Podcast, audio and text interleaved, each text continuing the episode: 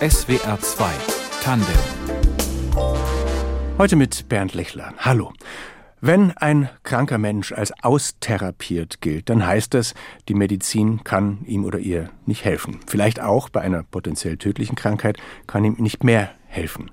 Was tut man nach so einer Diagnose als Erwachsener oder auch als Kind, wenn man sich vor dem Sterben fürchtet, wenn man unter Schmerzen leidet oder Angst hat vor dem nächsten Schmerz? Unser Studiogast heute ist Sven Gottschling, Kinderarzt, Schmerz- und Palliativmediziner. Er leitet in Homburg im Saarland das deutschlandweit einzige altersübergreifende Palliativzentrum, wo also Babys ebenso wie Hundertjährige behandelt und begleitet werden. Willkommen bei Tandem, Professor Gottschling. Vielen lieben Dank. Sie und Ihr Team verstehen sich ja zwar als Sterbebegleiter, aber schon als Spezialisten für Lebensqualität. Was ist das für eine Verbindung von Sterben und Leben? Ja, das ist mir eigentlich total wichtig, dass wir wirklich Spezialisten für Lebensqualität sind. Bei uns geht's tatsächlich jeden Tag ums Leben. Und äh, zum Leben gehört natürlich irgendwo auch das Sterben dazu. Aber es ist halt ein winzig kleiner Teil.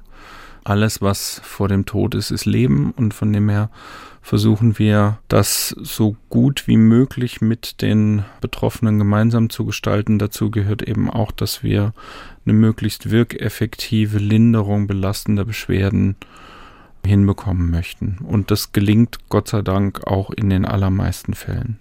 Unser Gast ist der Mediziner Sven Gottschling, der in Homburg im Saarland ein altersübergreifendes Palliativzentrum leitet das einzige seiner Art in Deutschland, Herr Gottschling. Und man könnte in der Tat denken, dass Kinder und alte Menschen jetzt nicht unbedingt zusammen behandelt gehören. Warum bei Ihnen doch?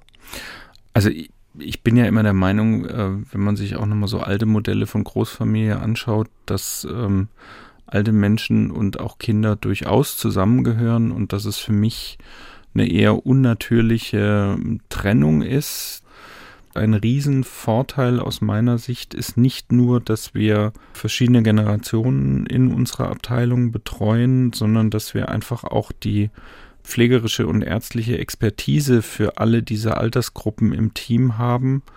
Und ein sterbender älterer Mensch hat ähm, vielleicht Enkelkinder, die zu Besuch kommen. Da haben unsere Mitarbeiter einfach keine Berührungsängste, auch mit diesen Angehörigen, mit diesen kleinen Angehörigen umzugehen. Das ist so ein Vorteil. Einen anderen Vorteil, den ich sehe, ist, dass es ja Erkrankungen im kindermedizinischen Bereich gibt, bei denen früher Kinder wirklich vor Erreichen des 18. Lebensjahres verstorben sind und dank einer verbesserten medizinischen Versorgung werden die oftmals ja deutlich älter heutzutage. Und wir haben in der Medizin so einen Begriff, der nennt sich Transition. Das heißt, wenn ein Kind dann zu einem jungen Erwachsenen heranreift, dann muss irgendwann der Kinderarzt diesen Patienten an einen Erwachsenenmediziner übergeben.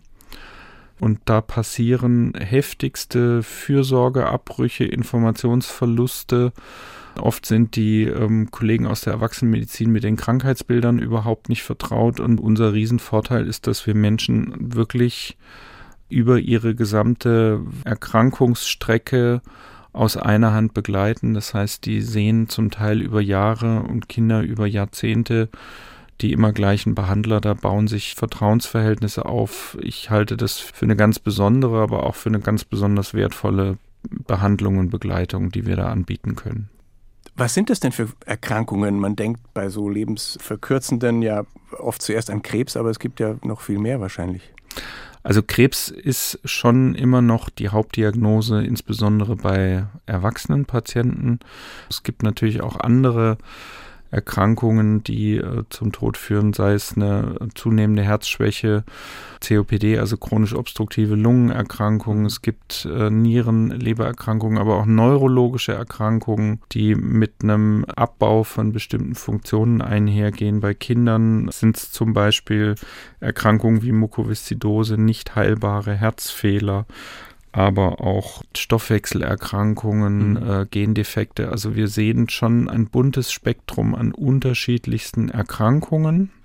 Aber der wesentliche Punkt ist ja, was sind denn die eigentlich belastenden Symptome? Und dann sind wir immer wieder bei den gleichen Themen. Es ist Schmerz, es ist Luftnot, es ist Übelkeit, es sind Ängste, es sind Schlafstörungen. Und das ist ein Stück weit ja auch wirklich erkrankungsunabhängig. Und wenn Sie jetzt sagen, wir sind Spezialisten für Lebensqualität und wie Sie ja auch sagen, die Patienten und Patientinnen Wochen, Monate, auch Jahre von Ihnen betreut werden, wie sieht es da aus und was bedeutet das mit der Lebensqualität in der Praxis?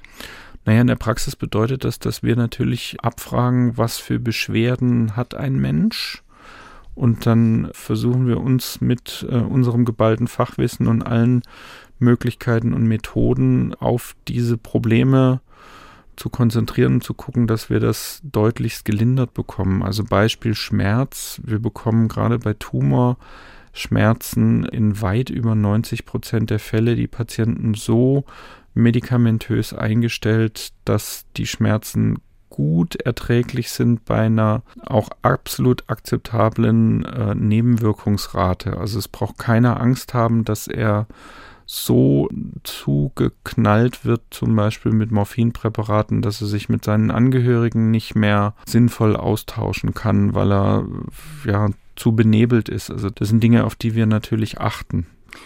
Was dann aber trotzdem dazugehört, ist, dass Menschen dann auch bei ihnen sterben, wenn der Zustand dahin umschlägt.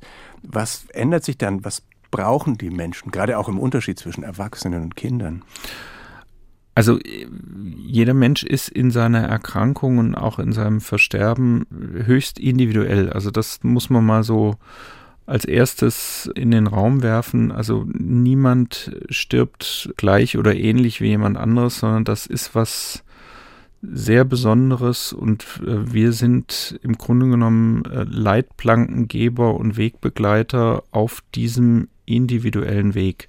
Natürlich haben Kinder ganz andere Bedürfnisse als Erwachsene und wenn ich von Kindern spreche, dann muss man da ja auch nochmal total differenzieren. Das ist ein Riesenunterschied, ob ich jetzt von einem zweijährigen Kind rede, von einem achtjährigen oder von einem Jugendlichen, weil die natürlich auch ein ganz anderes ähm, Verständnis von Krankheit haben oder auch ganz unterschiedlich gereifte Todeskonzepte. Das hat auch mit der Gehirnentwicklung zu tun. Ein unter dreijähriges Kind kann zum Beispiel Endlichkeit überhaupt gar nicht begreifen. Für ein unter dreijähriges Kind ist Tod Abwesenheit auf Zeit. Das Schöne ist, dass es dann oftmals gerade bei kleinen Kindern auch ähm, diese Schwere nicht in diesem Maße hat, weil Kinder in dem Alter einfach noch nicht komplett durchdringen können, was es wirklich bedeutet. Wenn äh, es dann ein älteres Kind oder ein Jugendlicher ist, lassen Sie uns vielleicht kurz ein Beispiel rausgreifen, das Ihnen einfällt, um das konkret zu machen. Was passiert da an Gesprächen, an Zuwendungen? Was ist wichtig? Also das Wichtigste ist, dass man mit Kindern offen, ehrlich und deutlich spricht. Wir haben jetzt äh, gerade kürzlich einen 15-Jährigen begleitet, einen zweiten Rückfall einer metastasierten Krebserkrankung und ich war dann derjenige, der ihm auch die ja, die Mitteilung machen musste, dass sich bestätigt hat, dass der Tumor trotz noch einer Reserve-Chemotherapie weitergewachsen ist und dass wir keine gegen die Erkrankung gerichtete Therapieoption mehr haben. Ich habe ihm dann sagen müssen, dass alles, was man jetzt direkt noch gegen den Tumor tun könnte, nicht mehr dazu führen wird, dass der Tumor zurückgeht.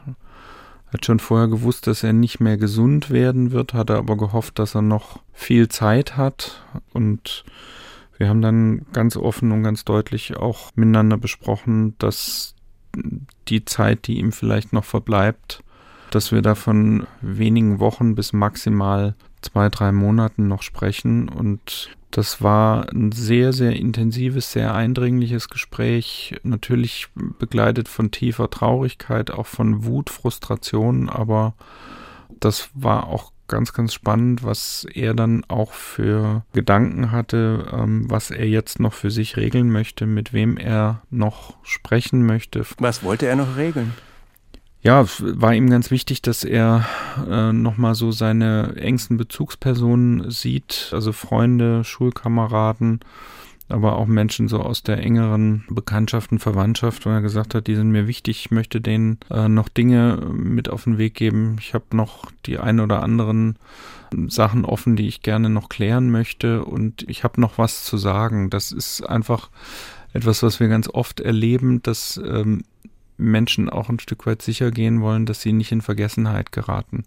Das ist so eine Urangst von Menschen, dass ja wenige Wochen oder Monate nach ihrem Tod sie keine Bedeutung mehr haben, dass niemand mehr über sie spricht, dass kein Foto irgendwo aufgestellt wird, dass sie tatsächlich auch in der Erinnerung verdämmern und das ist ein ganz, ganz großer Trostanker, wenn man auch so kleine Erinnerungsinseln schafft, wenn wir Menschen auch gerade Jugendliche dabei unterstützen, dass sie noch ja Botschaften von sich hinterlassen, also so eine Art Vermächtnis, das ist etwas extrem tröstliches für die Betroffenen.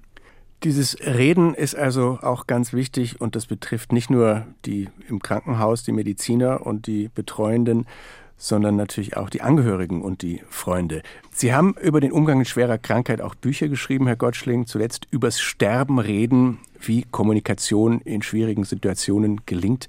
Warum fällt uns erstmal überhaupt Sprechen über Krankheit und Tod so wahnsinnig schwer offenbar? Naja gut, das sind ja wirklich die letzten Tabuthemen, die wir überhaupt noch haben in der Gesellschaft. Also mittlerweile kann man ja äh, fast über alles offen reden aber Tod und Sterben macht uns immer noch ein riesengroßes ähm, Unwohlgefühl, was aber auch super verständlich ist. Jeder, der jetzt nicht ähm, mittelbar oder unmittelbar davon betroffen ist, versucht das Thema weitestmöglich von sich wegzuschieben. So frei nach dem Motto, ähm, Sterben ist immer nur was für die anderen. Dieser Kelch wird schon an mir vorübergehen. Und das ist ein Stück weit ja auch ein gesunder Schutzmechanismus. Also selbst wir Profis, die wir den ganzen Tag eine hohe Elendsdichte haben und mit diesen schwerstkranken Menschen umgehen, selbst wir müssen es ja ab und zu mal hinkriegen, dieses Thema auch aus unserem Leben ähm, wegzublenden. Mhm. Ansonsten ist es ja nur noch trübtassig und traurig. Und das ist was, ähm, was zutiefst Menschliches. Und wenn man dann aber damit konfrontiert ist, wie redet man gut übers Sterben? Also, oder was ist das Ziel vielleicht erstmal? Also das Ziel muss einfach ein Stück weit sein, dass die Dinge, die ausgesprochen werden sollten, auch wirklich ausgesprochen werden. Dass man nicht drumrum labert, dass man nicht versucht, dieses Thema äh, zu umschiffen. Das ist insbesondere wesentlich auch für die Betroffenen, weil die eben oft feststellen, dass ihr gesamtes soziales Umfeld nur noch verzweifelt versucht, irgendwelche Smalltalk-Ebenen äh, mit ihnen zu betreten weil sie Angst davor haben, in irgendein Fettnäpfchen reinzutreten. Viele Menschen haben auch Angst, wenn sie das Thema Tod und Sterben ansprechen, dann passiert's. Also es liegt gar nicht an der Erkrankung, sondern daran, dass man es jetzt ausgesprochen hat, was natürlich völliger Blödsinn ist und wir erleben das so, dass es für die allermeisten Betroffenen, also sowohl die Erkrankten als auch für die Angehörigen, eine riesengroße Entlastung ist, wenn man das mal offen thematisiert. Und Sie sagen, glaube ich, auch, solange man aufrichtig ist, kann man da auch nicht viel falsch machen. Ja, also diese Angst, ich piekse jetzt hier irgendein Thema äh, an und äh, mein Gegenüber bricht hilflos zusammen. Diese Angst ist in aller Regel völlig unberechtigt. Ähm, also unsere Erfahrung ist, wenn man offen, aber auch natürlich, also empathisch, das heißt einfühlsam mit Menschen dieses Thema anschneidet, dann ist unsere Erfahrung, dass Menschen sehr dankbar dafür sind, dass man offen und deutlich mit ihnen spricht. Sie werden da wahrscheinlich von Angehörigen, also auch von Partnern, von Eltern viel um Rat gefragt. Ja, wir werden da viel um Rat gefragt, aber das ist eigentlich immer erst so Schritt zwei. Meistens ist es so, dass so ein gegenseitiges Schützen wollen so eine Grundhaltung ist. Also das heißt, der Patient sagt mir, ich weiß ganz genau, wie es um mich steht, aber sagen Sie es meiner Frau nicht, die kommt damit nicht klar. Vor der Tür passt mich dann die Frau ab und sagt, ich weiß genau, wie es um meinen Mann steht, aber er macht sich noch so viele Hoffnungen. Bitte sagen Sie ihm nicht, was los ist. Und es ist eben unsere Aufgabe, auch im, im Rahmen von Familiengesprächen, diese Menschen zusammenzuführen, auch klarzumachen, dass man Menschen nicht vom Leben schützen kann. Zum Leben gehört eben das Sterben auch dazu Und äh, je offener und je klarer und je unverkrampfter man damit umgeht und es auch offen ausspricht, desto desto entlastender für alle, weil diese Energie, die man in eine Fassade stecken muss, um dem Gegenüber vorzugaukeln, es wäre alles in Ordnung, das kann man sich einfach äh, sparen und schenken und kann diese Zeiten Energie lieber für sinnvolle Gespräche nutzen. Sie strukturieren Ihre Empfehlungen im Buch auch in so Checklisten. Hilft es wirklich oder ist man dann in der konkreten Situation doch überfordert oft? Also ich glaube schon, dass es sowohl den Profis, die das noch nicht oft gemacht hat, äh, hilft, dass die sich an so einen gewissen Rahmen halten können, sich immer wieder klar machen, was braucht es denn wirklich für ein gutes Gespräch? Das sind ja so Banalitäten wie bitte nicht im Stehen auf dem Flur, wo jede Menge ähm, andere Patienten vorbeihuschen, sondern dass man sich jemand wirklich in ein Zimmer bittet, einen Sitzplatz anbietet, ein Glas Wasser und dann vielleicht ein, zwei freundliche einleitende Sätze sagt, bevor man dann wirklich zum Thema kommt. Also mit solchen Banalitäten fängt das an und natürlich helfen Checklisten auch in hoch emotional belasteten Situationen, wo einem ja tausend Sachen zeitgleich durch den Kopf schwirren, dass man jetzt auch nichts Wesentliches vergisst. Also von dem her ermutige ich auch immer Patienten oder Angehörige, wenn denen irgendwas durch den Kopf geht, direkt aufschreiben auf irgendeinen Zettel, dass man bei der nächsten Visite oder beim nächsten Gespräch auch wirklich diesen Spickzettel rausholen kann und sagen, dass da wollte ich Sie noch fragen. Und was die Gespräche jetzt tatsächlich im Hospiz oder im Krankenhaus der Profis mit den Betroffenen betrifft, Erkennt unser Gesundheitssystem die Bedeutung solcher Gespräche an? Also sind die eingeplant und werden auch bezahlt? ähm, Sie merken es schon an meinem äh, War das ein bitteres Lachen? verzweifelten, bitteren Lachen. Nein, die sind definitiv nicht eingeplant. Sprechende Medizin hat leider Gottes in unserem Gesundheitswesen nicht die Anerkennung, und da meine ich auch ganz klar die finanzielle Anerkennung, die so ein Gespräch haben sollte. Also ich sage immer gerne, ein bisschen provokativ, solange die zehn Sekunden dauernde Spritze in den Hintern mehr Geld gibt als ein halbes, dreiviertelstündiges gutes Aufklärungsgespräch, solange ist unser Gesundheitssystem tatsächlich in Schieflage.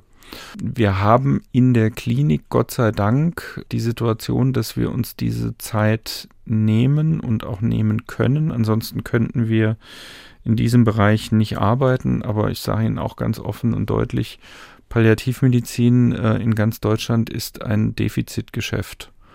Also das bedeutet, Palliativstationen sind immer auf Zuschüsse angewiesen. Es gibt einfach Bereiche in der Medizin, womit sich viel Geld verdienen lässt. Ich sage mal, orthopädische Operationen, Herzklappenersatz, alles, wo sie große, teure Apparate brauchen, da rollt der Rubel.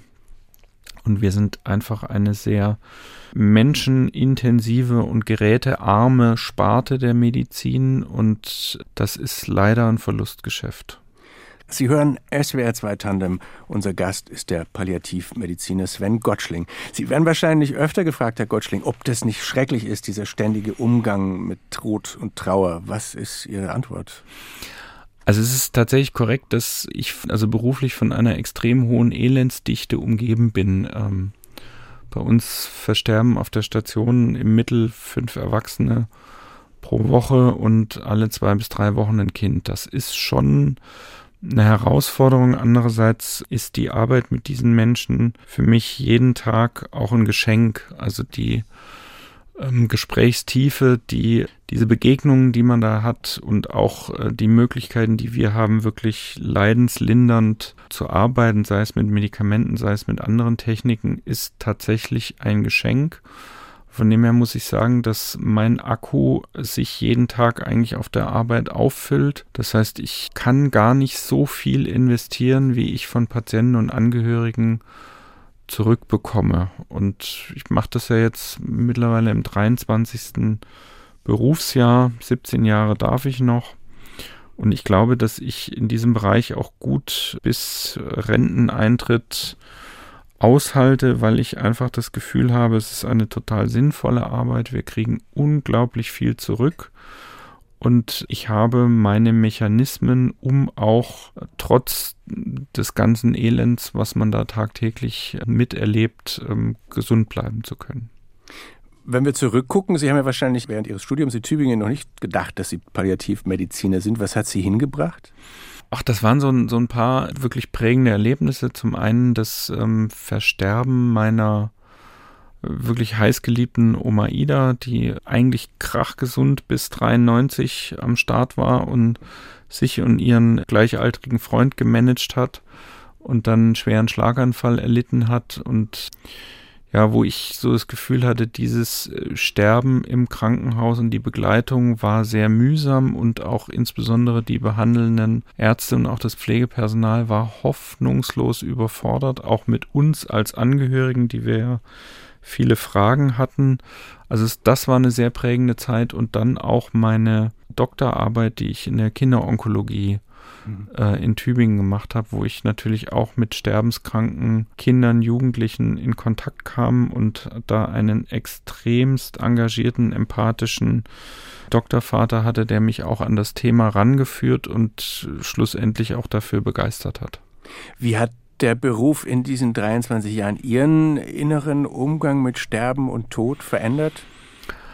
Na gut, das hat zum einen dazu geführt, dass ich mich äh, schon auch sehr früh, ähm, sehr früh heißt ja Mitte, Ende 20, mit dem Thema Endlichkeit sehr, sehr intensiv auseinandergesetzt habe. Ich glaube, wenn man selber keine Position zum Thema Endlichkeit hat und sich auch mit seinem eigenen möglichen Versterben nicht intensivst auseinandergesetzt hat, dann kann man in diesem Bereich nicht wirklich gut arbeiten, weil man dann kein guter Gesprächspartner ist und weil man dann selber einfach geneigt ist, auch immer wieder diesem unangenehmen Thema auszuweichen. Und das merken natürlich auch Patienten und Angehörige. Von dem her habe ich diese Thematik für mich schon relativ klar. Und das bedeutet aber auch, dass ich weiß, wie wertvoll jeder Tag ist, wie schnell das Leben auch zu Ende sein kann. Und ich glaube, dass ich an der einen oder anderen Stelle etwas bewusster, etwas genussvoller, vielleicht auch ein bisschen intensiver lebe als andere. Ich verschiebe Dinge nicht, die ich jetzt regeln kann. Das heißt, wenn ich mich mit jemandem mal dringend aussprechen muss, dann mache ich das direkt. Wenn ich irgendeinen Traum oder einen Wunsch habe, dann plane ich den nicht für in fünf Jahren, weil ich selber nicht weiß, ob ich da noch am Start bin. Sie haben fünf Kinder. Ähm, ja. Wie sprechen Sie mit denen über das Thema? Wollen die wissen, was Ihr Berufsalltag ist?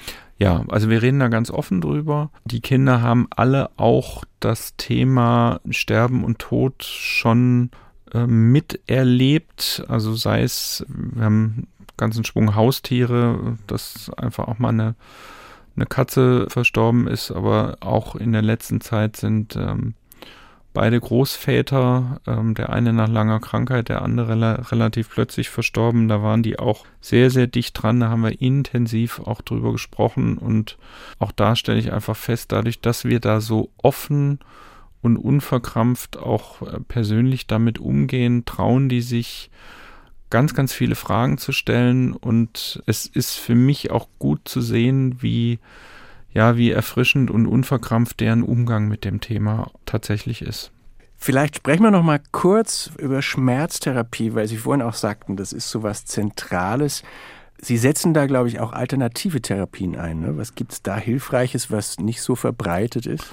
Wir haben einen sehr starken Fokus bei uns zum Beispiel auf Akupunktur als begleitendes Verfahren. Also alle ärztlichen Mitarbeiter, aber auch alle pflegerischen Mitarbeiter sind in Akupunktur und Akupressur weitergebildet. Es ähm, ist mittlerweile auch wirklich durch Studien gut belegt, dass man durch diese begleitende Akupunktur zum Beispiel Dosierungen starker Schmerzmedikamente einsparen kann, damit Nebenwirkungen wie zum Beispiel äh, Müdigkeit oder Konzentrationsstörungen minimieren kann. Wir haben Therapiebegleithunde bei uns in der Einrichtung, die wirklich äh, zum Patient und auch ins Patientenbett dürfen. Das sind so positive Erlebnisse, die man im Krankenhaus zum Beispiel gar nicht unbedingt erwartet. Das führt auch zur Ausschüttung von so Glücksbotenstoffen bei unseren Patienten. Auch das wiederum ist eindeutig schmerzlindernd ohne dass man diese dämpfenden Effekte durch die Medikamente hat. Und wir haben noch eine ganze Reihe weiterer Verfahren von transkutaner elektrischer Nervenstimulation über Hypnosetechniken. Also da lässt sich schon sehr, sehr viel tun, auch über die normale Basisschmerztherapie mit Medikamenten hinaus.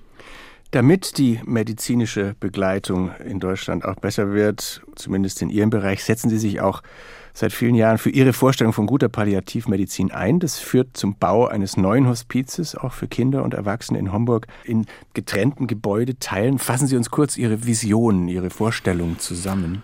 Ja, also meine Version war immer eine alters- und sektorenübergreifende Versorgung von Menschen mit lebensbegrenzenden Erkrankungen. Und das ist das letzte Mosaiksteinchen. Wir haben jetzt schon die ähm, Stationen in der Uniklinik. Wir haben einen großen innerklinischen Dienst, wo wir Menschen in allen möglichen Abteilungen besuchen. Wir haben eine große Ambulanz und wir haben auch ein ambulantes Palliativteam, was Kinder und Erwachsene, die sterbenskrank sind, zu Hause aufsucht und dort versorgt. Und wie gesagt, das letzte noch fehlende Bausteinchen war ein ähm, stationäres Hospiz für Kinder und Erwachsene. Wir dürfen das nicht altersübergreifendes Hospiz nennen, da machen uns die Krankenkassen Strich durch die Rechnung, weil es Rahmenvereinbarungen für Kinderhospize und Rahmenvereinbarungen für Erwachsenenhospize gibt. Das ist quasi einzementiert und wir haben den Hinweis bekommen, wir können zwar unser Projekt durchziehen, müssen aber es zumindest so nennen, als äh, wären es zwei Hospize. Das Ganze findet aber in einem Baukörper statt. Also das heißt, wir werden unser Konzept auch dort leben, auch wenn wir offiziell von zwei Hospizen sprechen. Es sind in dieses Konzept oder in die Entwicklung des Konzepts auch Betroffene, also Patientinnen mit eingebunden. Wie läuft das ab? Ja, das war uns total wichtig, dass wir jetzt nicht als Profis gut gelaunt dort irgendwas planen, was für die späteren Nutzer, Gäste oder Patienten sich dann als äh, gar nicht so brauchbar herausstellt. Und von dem her haben wir gesagt, wir machen einen offenen Prozess. Wir haben mehrtägige Workshops durchgeführt, also unter professioneller Anleitung, wo eben Ärzte, Pflegekräfte, verschiedene Therapeuten anwesend waren, aber auch Künstler, äh, der Architekt, der diese Hospize plant, verwaiste Eltern, äh, Kinder, Jugendliche, aber auch ältere betroffene Patienten. Und wir haben mehrere Tage einfach gemeinsam überlegt, wie muss denn ein möglichst äh, optimales Gebäude konzipiert sein? Was brauchen Menschen denn wirklich so auf der Endstrecke? Und da sind äh, total überraschende Dinge rausgekommen. Sagen Sie mal was. Also zum Beispiel hatten wir einen Jugendlichen dabei, der gesagt hat, der auch bei uns schon mehrfach stationär war, der gesagt hat, mein Gott, habt ihr ein scheiß Internet? Wisst ihr, ich bin auf meinen Rollstuhl angewiesen, ich kann mich kaum noch bewegen, äh, telefonieren fällt mir schwer das Wesentliche für mich ist ein stabiles, schnelles Internet, damit ich mit meinen Freunden Kontakt halten kann, damit ich irgendwo mich sinnvoll beschäftigen kann, sorgt auf jeden Fall dafür, dass ihr ein Bomben-Internet äh, im Hospiz überall zur Verfügung habt. Ja? War sowas, daran haben wir jetzt gar nicht mal primär gedacht. Ja?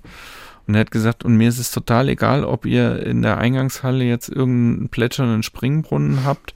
Mir sind andere Dinge wichtig. Und so haben wir einfach verschiedene Sachen gesammelt. Und wir haben auch, was diese Zimmerkonzepte anbelangt, haben wir so multifunktionelle äh, Räumlichkeiten geplant, also wirklich Räume, die mit wenigen Handgriffen sowohl für die fünfköpfige Familie dann nutzbar sind, indem man da eine Zwischenwand rausklappen kann, aber auch, wo man Privatsphäre schaffen kann, indem man eben da nochmal schnell eine Wand einzieht.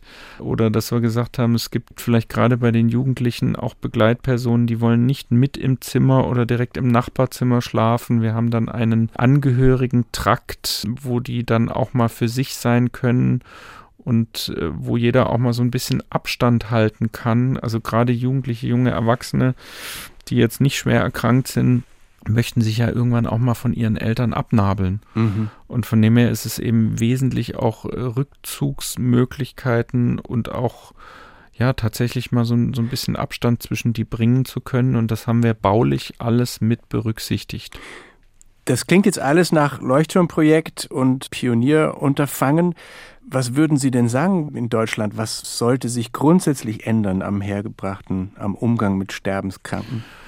Also ich glaube, dass wir wesentlich offener und wesentlich unverkrampfter mit dem Thema umgehen sollten. Einfach auch vor dem Hintergrund, und da bin ich jetzt ganz äh, plump und brutal, das ist das einzige Boot, in dem wir alle gemeinsam sitzen. Also keiner von uns kommt hier lebend raus. Ja, also egal ob dick, dünn, reich, arm, schön oder hässlich, das ist unser aller gemeinsame Endstrecke. Und ich glaube, ich möchte, wenn es mal auch irgendwann bei mir an der Zeit ist, dass eben nicht um mich herum getänzelt wird, als sei ich ein rohes Ei. Ich möchte mir selber auch nicht überlegen müssen, welches Thema darf ich jetzt ansprechen, überfordere ich jetzt hier mein Gegenüber, sondern äh, ich würde mir einfach wünschen, dass es das wird, was es eigentlich auch ist. Sterben ist Teil des Lebens und äh, es sollte äh, eine gewisse Selbstverständlichkeit ähm, einkehren im Umgang damit, weil das ist auch für Sterbende ganz schlimm, wenn sich Menschen aus Angst vor dem Thema nicht mehr dorthin trauen, sprachlos werden, vielleicht auch den Kontakt nicht mehr halten. Das erleben wir eben auch ganz oft, dass äh, Sterbende nur noch von einigen wenigen Menschen besucht werden und dass äh, wichtige Bezugspersonen es einfach nicht schaffen, weil ihnen vielleicht auch jemand fehlt, der sie an die Hand nimmt und vielleicht mal die erste Begegnung begleitet, bis sie einfach feststellen, so schwer ist es gar nicht. Das nehmen wir jetzt einfach als Schlusswort. Danke, dass Sie in der Sendung waren. Total gerne. SWR 2 Tandem mit Sven Gottschling, Redaktion Christine Werner. Ich bin Bernd Lechler. Tschüss.